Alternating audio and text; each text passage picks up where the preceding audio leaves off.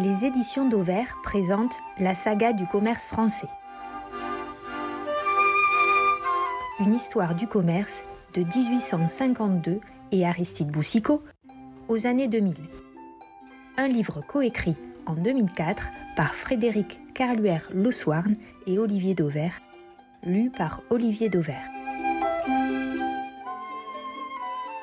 Chapitre 21 1998 Télémarket ouvre le premier e-supermarché.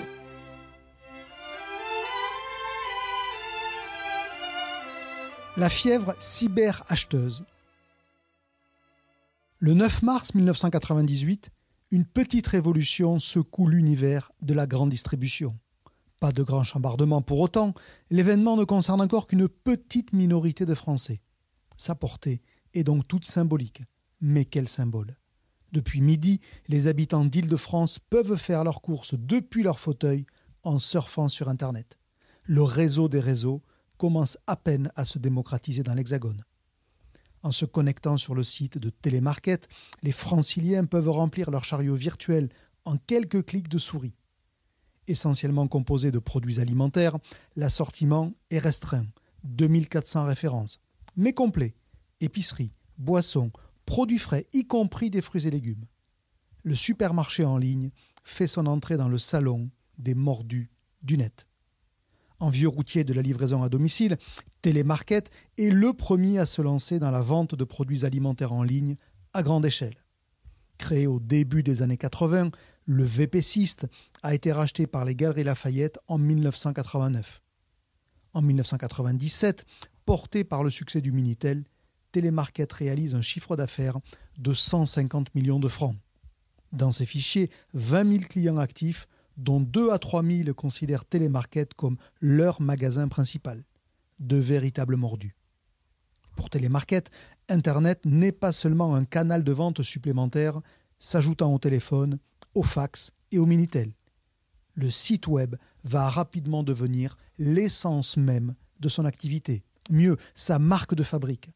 Une nouvelle forme de distribution est née et avec elle, une nouvelle sémantique, le cybermarché.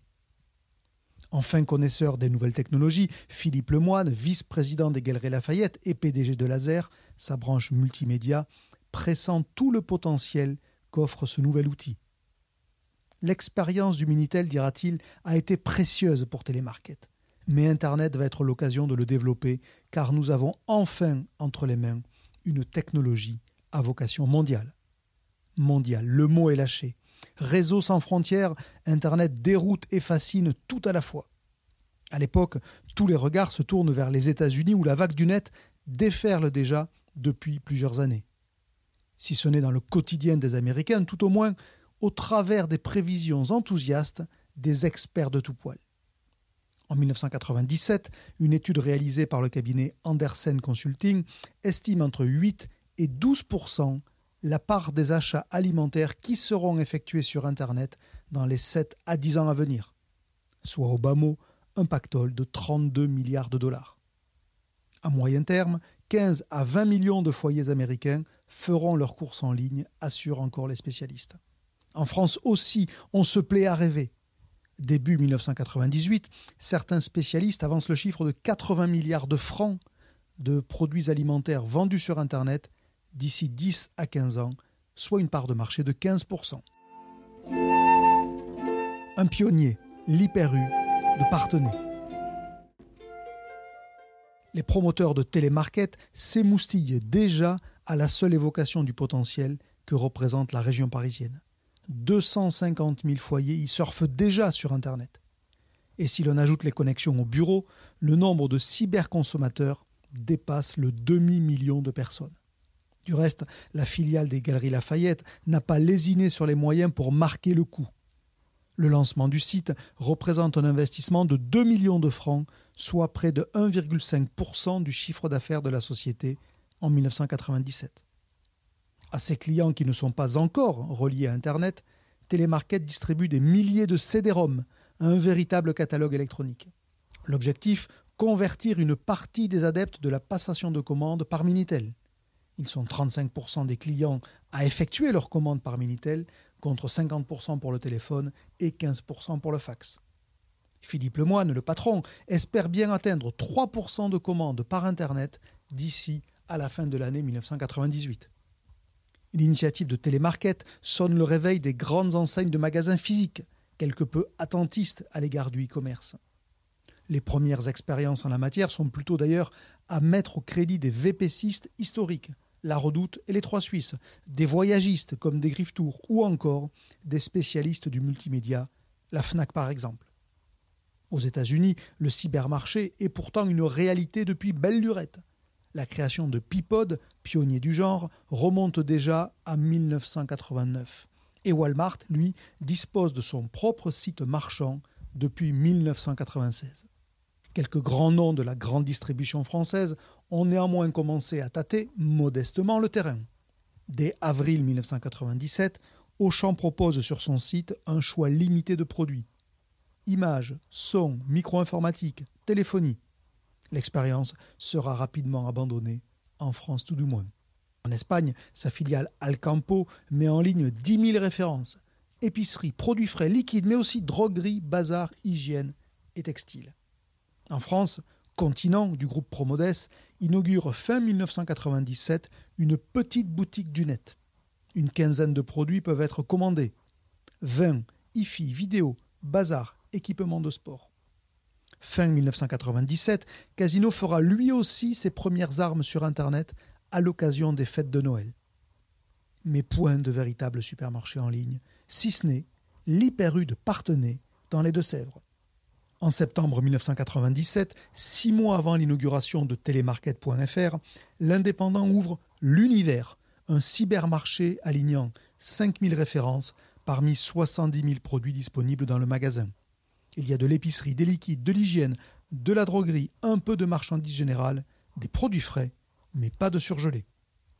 Une démarche du même type est à mettre au crédit du codec de Castelnau-le-Lez dans l'Hérault.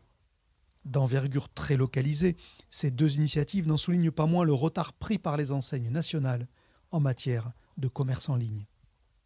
Télémarket avait ouvert la voie. Les lancements vont maintenant se succéder à intervalles réguliers. À la rentrée 1998, Casino lance c'est-chez-vous.com, rebaptisé C'est mes courses un an plus tard. Après s'être appuyé sur la logistique de ses magasins dans la région de Lyon, Casino ouvre finalement une plateforme logistique dédiée. En mai 1999, Promodes riposte avec oushop.com. Enfin, en janvier 2000, Cora lance oura.fr. Dans les trois cas, les distributeurs avancent masqués. Pas question de prendre le risque d'écorner son image de marque avec une activité au contour encore flou. Oura est de loin le site le plus ambitieux. Contrairement aux autres, le cybermarché de Cora couvre d'emblée la totalité du territoire. C'est une première. Le prix de livraison est très bas, bien en deçà de son coût de revient, 47 francs. L'assortiment proposé est également dix fois plus important que celui de ses concurrents. L'offre en non alimentaire est particulièrement conséquente. En revanche, Oura n'aligne pas de produits frais. La catégorie est jugée trop compliquée à gérer sur le plan logistique et non rentable sur Internet. À l'époque, le montant de l'investissement total consenti par Cora est évalué entre 60 et 80 millions de francs.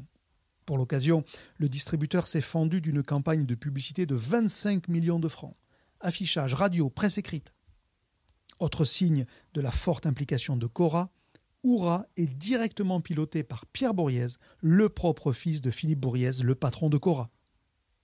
Il racontera d'ailleurs J'ai obtenu l'accord de principe de mon père en moins de deux heures en lui expliquant qu'Internet était une sorte de ville champignon de 1 million d'habitants, gagnant 500 000 âmes chaque mois, dans laquelle il n'y a pas encore d'hypermarché, où les surfaces disponibles sont illimitées et où il n'est pas nécessaire d'obtenir des autorisations pour s'implanter. Au même moment, Casino lance C'est mes courses à l'assaut de Paris et annonce son déploiement prochain dans plusieurs villes de province. Au début de l'année 2000, C'est Online, le portail Internet de Casino, héberge neuf boutiques en ligne couvrant les secteurs les plus divers.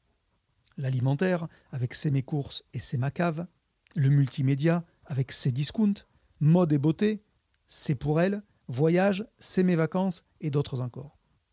Le nombre total de produits ou de services proposés dépasse les 50 000 références. Dans le sillage des cybermarchés créés par les enseignes de magasins physiques, les brick and mortar, une kyrielle d'hyper spécialistes tentent aussi leur chance sur le net, à l'image de fromage.com ou de Château Online pour le vin. Beaucoup d'entre eux ne feront qu'un tour de piste avant de disparaître. Des sites exclusivement dédiés aux produits fermiers voient même le jour. Vendu.com, qui a été repris par Casino en mars 2001, paysan.org ou encore natura.fr. Cet engouement pour la vente de produits de grande consommation sur Internet n'est pas partagé par tous les distributeurs. Chez Leclerc, par exemple, on met en doute la viabilité du modèle économique et on préfère se rabattre sur des produits à forte valeur ajoutée dont les coûts de livraison sont proportionnellement plus faibles.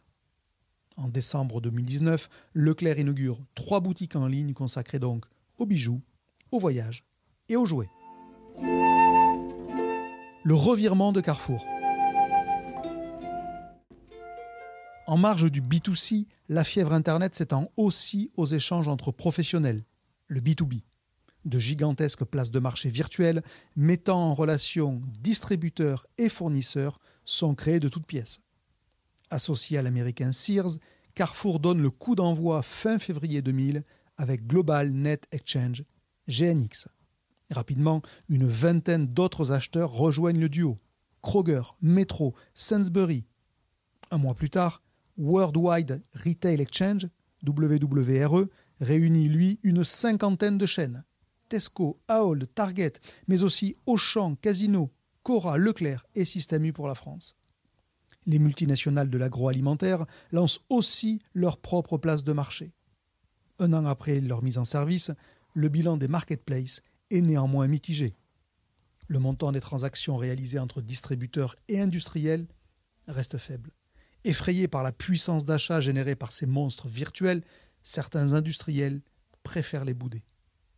Quant à la cohorte des places de marché spécialisées, sur les fruits et légumes ou les produits de la mer par exemple, beaucoup d'entre elles ne feront pas de vieux os. Début 2000, néanmoins, la frénésie Internet est encore au plus haut. Les enseignes absentes ou peu présentes sur le réseau mondial sont littéralement clouées au pilori.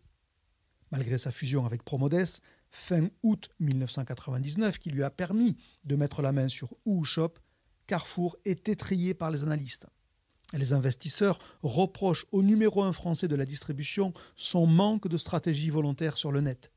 À l'époque, la bourse a encore les yeux de chimène pour tout ce qui touche au e-commerce. À Paris, les réunions d'analystes sont de véritables cyberdémonstrations. Casino promet très sérieusement que le web est le relais de croissance de l'entreprise. Sincèrement convaincus ou non, les patrons ont tous compris. Internet est un Eldorado dont il ne faut pas être absent. Aux États-Unis, on estime à 28 millions le nombre de cyberacheteurs en 1999. Les dépenses en ligne dépasseraient alors les 20 milliards de dollars, dont 510 millions pour l'alimentaire et les boissons. L'ascension fulgurante d'Amazon, devenu le premier libraire de la planète en l'espace de quelques années, séduit la bourse. Début 2000, la capitalisation boursière de la start-up de Jeff Bezos dépasse les 24 milliards de dollars. Les observateurs les plus lucides ont beau jeu de souligner les pertes considérables d'Amazon, près de 720 millions de dollars en 1997, soit l'équivalent de 45% de son chiffre d'affaires. Mais la roue tourne. Dégrisés, lassés d'investir à fond perdu, les milieux financiers ferment les robinets. Fixé à plus de 100 dollars fin 1999, le cours de l'action Amazon retombe sous les 40 dollars l'été suivant. En mars 2000, fragilisé par des pertes abyssales, 40% de son chiffre d'affaires, Pipod est racheté par le néerlandais Ahold. Et les premières faillites de cybermarchés font la une des quotidiens économiques. Streamline, Shoplink, Value America. les investisseurs feignent de s'apercevoir que le supermarché n'est pas rentable en l'état. L'éclatement de la bulle Internet n'épargne pas le vieux continent. En mai 2000, à l'occasion du lancement de son portail Internet, Carrefour affirme avoir l'intention d'y consacrer un milliard d'euros sur trois ans. Le site sera relayé dans tous les magasins grâce à des cybercafés, expliquent les dirigeants de Carrefour dans l'euphorie du moment. Trois mois plus tard, le groupe revoit ses ambitions à la baisse. L'enveloppe est ramenée de 1 milliard à 600 millions d'euros. Et sur 4 ans. Certains projets, comme une banque en ligne ou un site de voyage, sont purement et simplement abandonnés. En février 2001, Shop s'étend certes à la région lyonnaise, mais renonce à s'implanter, comme annoncé, dans cinq autres grandes villes françaises et dans trois capitales européennes. Deux mots d'ordre, humilité et prudence. En août 2001, nouveau tour de vis. Drastique celui-là. Ouvert entre la fin 2000 et le début 2001, les sites Carrefour Jardin, Carrefour Beauté et Carrefour Multimédia passent à la trappe. La raison l'emporte sur les douces illusions. Fin 2000, Casino avait déjà remis les pendules à l'heure. C'est mes courses quitte alors le giron de Casino Entreprise, la structure du groupe consacrée aux nouveaux concepts commerciaux et à Internet, pour intégrer la branche de supermarché dirigée par Jean-Brice Cernu. Son objectif est clair rentabiliser ses mes courses d'ici à 18 mois. Déjà testé à Pau et à Biarritz, le picking, c'est-à-dire la préparation des commandes dans des magasins existants et non dans des entrepôts, le picking est donc la solution privilégiée pour réduire les pertes de ces mes courses. La plateforme lyonnaise est fermée et Casino limite les zones de livraison sur Paris. À Lyon, expliquera Jean-Brice Cernu, le patron, nous tournions entre 100 et 150 commandes par jour, alors qu'il en fallait 500 pour rentabiliser l'entrepôt. Casino n'est pas le seul à se mettre au picking.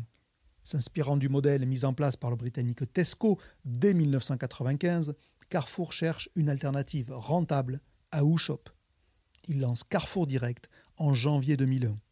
Ce cybermarché, qui aligne 6000 références, fonctionne sur deux zones test. Les produits sont prélevés dans les hypermarchés de l'Homme, dans le nord, et de Saran, près d'Orléans. Mais c'est un échec. Tout comme son petit cousin, champion direct, testé sur Reims entre janvier et décembre 2003. Carrefour Direct disparaîtra de la circulation en l'espace d'un an. Véritable casse-tête logistique et économique, le picking ne prend pas en France qu'il s'agisse de la livraison depuis l'entrepôt ou à partir des magasins, toutes les formules sont aujourd'hui déficitaires, souligné en 2001 Jean-Charles Naouri. L'alimentaire, un achat marginal sur le net. Du côté des cybermarchés classiques, c'est la soupe à la grimace. Selon une enquête du quotidien Les Échos, les quatre principaux sites affichent déjà de lourdes pertes fin 2000. 60 millions de francs pour Télémarket et Shop, 100 millions pour Courses et jusqu'à 150 millions pour Oura de Cora. Les promesses d'un retour à l'équilibre sont repoussées année après année. Rechignant à faire payer leurs clients à la hauteur du service proposé, les cybermarchés butent face à la lourdeur des frais de préparation et surtout d'acheminement des commandes, le fameux dernier kilomètre. Claude Sandowski, le directeur général de Monoprix, l'avouera. Aujourd'hui, le modèle économique du e-commerce n'est pas viable car on ne fait pas supporter aux clients le coût réel de la livraison qui se situe autour de 15 euros. En outre, lors de leur lancement, certains cybermarchés se permettent d'être moins chers que les magasins physiques. Aberrant. Le repositionnement n'en est que plus brutal. Comme en témoignent les résultats de l'indice net prix établi par le magazine Linéaire.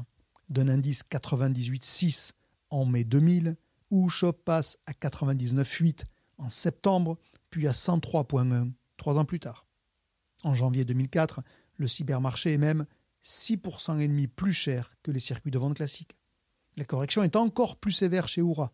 Indice 100 en septembre 2000, 107,6 trois ans plus tard, puis 108,3 en janvier 2004. Sur Internet, le discount est sacrifié sur l'autel de la rentabilité. C'était tellement prévisible. Les déboires des cybermarchés ont bien d'autres origines encore. Même si elle comble peu à peu son retard sur la moyenne européenne, la France ne figure pas parmi les pays les plus connectés à Internet. En outre, en dépit des solutions de paiement sécurisées mises en place par les cybermarchands, les Français rechignent à dévoiler leur numéro de carte bancaire sur Internet. Selon une étude présentée en août 2000 par le cabinet d'études Diamart, la crainte liée au paiement en ligne constitue même le principal frein à l'achat. A l'inverse, la notoriété du site, le choix du mode de paiement et l'identification de magasins physiques sont des magasins qui rassurent le plus les consommateurs, bien avant les informations relatives à la sécurisation du paiement. La navigation parfois difficile sur les sites de certains cybermarchés aura aussi raison de la patience de beaucoup d'internautes. Sans oublier les inévitables retards de livraison et les produits commandés mais non livrés. Les épiciers en ligne apprennent leur métier au jour le jour. Pour certains analystes, le potentiel du commerce alimentaire en ligne est de toute façon très limité. Pour eux, les consommateurs auront toujours besoin de voir, de toucher ou de sentir les produits alimentaires. De fait, selon un sondage réalisé fin 2003 par GFK pour le magazine Science et Vie Micro, les produits alimentaires et les produits frais ne représentent encore que 4% des achats sur Internet, contre 24% pour la micro-informatique, 26% pour le trio voyage, hôtellerie, billetterie et 32% pour les livres, les DVD, les CD et plus généralement les produits culturels. Le désenchantement ambiant exaspère les plus fervents défenseurs des cybermarchés. Ce n'est pas raisonnable de croire que le e-commerce arrive à sa part de marché de long terme en deux ans, martèle Pierre Bourriez chez Oura. Fin 2001, le cybermarché de Cora n'a pourtant d'autre choix que de réduire la voilure. Et de quelle manière La livraison est stoppée dans les deux tiers des départements couverts. Chez Casino, le couperet tombe en février 2002. C'est mes courses baisse le rideau. Le groupe stéphanois se retire de la compétition. Sur l'alimentaire, le e-commerce offre des perspectives réduites, dira Jean Brissernu. Mais si cela marche un jour, il ne sera pas difficile d'y revenir. En mars 2002, la gestion de Télémarket est confiée à Monoprix. Fini les coûteuses campagnes de publicité. L'heure est au serrage de boulon. Enfin, en avril 2002, Auchan Direct, qui avait rejoint le trio Télémarket, Oushop et Oura, se recentre sur la région parisienne et ferme son site auvergnat de Cournon. La conquête de l'Hexagone est remise au calendrier grec. Contrairement aux prédictions les plus folles, le clic n'aura pas ébranlé le brick and mortar. D'ailleurs, depuis 1852 et le bon marché, aucune forme de vente ne s'est durablement et massivement développée sans l'argument du prix bas. Or, le cybermarché, qui assure des tâches que le consommateur prend bénévolement en charge dans son hypermarché, c'est-à-dire le picking et la livraison, le cybercommerce est structurellement pénalisé. Plus particulièrement pour l'alimentaire, où les produits sont pondéreux et peu onéreux. Comment dans ce cas être moins cher en préparant la commande et en la livrant à domicile C'est évidemment impossible et c'est précisément la raison pour laquelle le e-commerce alimentaire ne sera sans doute jamais qu'une forme marginale de commerce, une niche, au même titre par exemple que l'épicerie fine. En revanche, les marchés non alimentaires et les services offrent de réelles perspectives, soit par la dématérialisation possible du produit, c'est le cas pour la billetterie ou pour les livres, soit parce que le rapport poids-prix est avantageux. Autre motif de satisfaction pour les investisseurs du net, l'essor indéniable et constant du nombre de clients potentiels. Fin 2003, le taux d'équipement des ménages en micro-ordinateurs atteignait 40%, c'est-à-dire 4 points de plus en seulement un an. La proportion de foyers connectés à Internet à leur domicile frôle les 30%, c'est là 5 points de plus en un an. Près de 2 millions de foyers supplémentaires se sont donc aventurés sur le net en 2003. Selon l'Association pour le commerce et les services en ligne, le nombre de cyberacheteurs dépasse aujourd'hui, en 2004, les 8 millions de personnes, c'est-à-dire près de 40% des internautes. Un chiffre qui est en hausse de 54% sur un an. Les sites marchands ont du reste enregistré de bons résultats lors de la période de Noël 2003 avec des ventes en hausse de 67% en novembre et décembre. Les cybermarchés repartent de l'avant, mais prudemment. Fin 2004, Auchan Direct annonçait l'extension de sa zone de livraison. L'ouverture d'un second centre de préparation de commandes à Gennevilliers, dans les Hauts-de-Seine, lui permet désormais de desservir une bonne partie de l'île de France. Jusqu'alors, Auchan Direct ne couvrait que Paris intramuros et la banlieue sud de la capitale. L'enseigne ouvre aussi chronodrive.com, un nouveau site adossé à un point de livraison à Marc-en-Barreuil. Après avoir testé la formule sur les produits pondéreux à l'ERS, toujours dans le Nord, avec Auchan Drive, l'enseigne nordiste tente aujourd'hui de l'appliquer sur une toute autre échelle. Plus de 4000 références, de l'épicerie, des boissons, des produits frais, qui sont disponibles sur simple commande, sans aucun frais. Intermarché aussi affirmait fin 2003 plancher sur un projet de site marchand avec un site de livraison adossé au magasin. Ça ne s'appelait pas encore le Drive, mais ça le deviendrait. Prochain et dernier volet de ce podcast sur la saga du commerce français, l'épilogue. 2004, du prix, encore du prix et toujours du prix.